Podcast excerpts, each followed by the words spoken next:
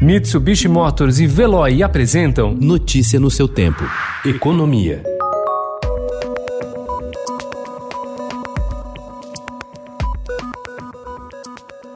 Os estrangeiros continuaram retirando dinheiro da Bolsa. De acordo com dados divulgados pela B3, a Bolsa de Valores de São Paulo, o saldo negativo no ano até o dia 29 de setembro soma 88,2 bilhões de reais. O valor representa o dobro do registrado em todo o ano passado, quando os estrangeiros levaram de volta para casa 44 bilhões e meio de reais. Entradas e saídas de capital estrangeiro seguem oscilando, de acordo com o noticiário sobre avanços na busca busca de uma vacina contra a Covid-19 e medidas mais duras anunciadas por alguns governos para conter uma segunda onda da pandemia. Também entram na conta o crescimento do risco fiscal, ruídos do governo e a imagem desgastada da política ambiental do país. Por seis votos a quatro, o Supremo Tribunal Federal liberou ontem o plano de venda de refinarias tocado pela Petrobras sem necessidade de autorização pelo Congresso ou licitação. A decisão representa uma vitória para o governo federal e aos propósitos de desinvestimento da estatal, que pretende vender oito refinarias, mais da metade de seu parque de refino, que conta com 13 unidades. Hoje, a petroleira tem 98% da capacidade de refino do país.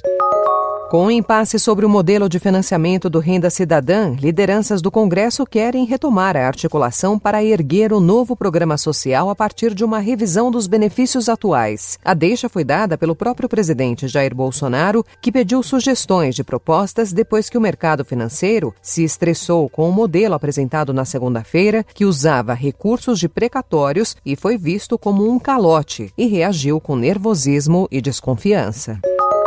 A coalizão Brasil Clima, Florestas e Agricultura, que reúne organizações ambientalistas e do agronegócio, recebeu ontem um apoio de peso do setor financeiro. Bradesco, Itaú Unibanco e Santander aderiram ao grupo, que busca consensos a fim de apontar caminhos para problemas que hoje ameaçam afetar negócios no Brasil, como o desmatamento da Amazônia. O presidente Jair Bolsonaro assinou medida provisória ampliando de 35% para 40% a fatia do benefício de aposentados e pensionistas do INSS, que pode ser comprometida com empréstimos consignados. A informação foi prestada pela Secretaria-Geral da Presidência da República. O texto deve ser publicado na edição de hoje do Diário Oficial da União.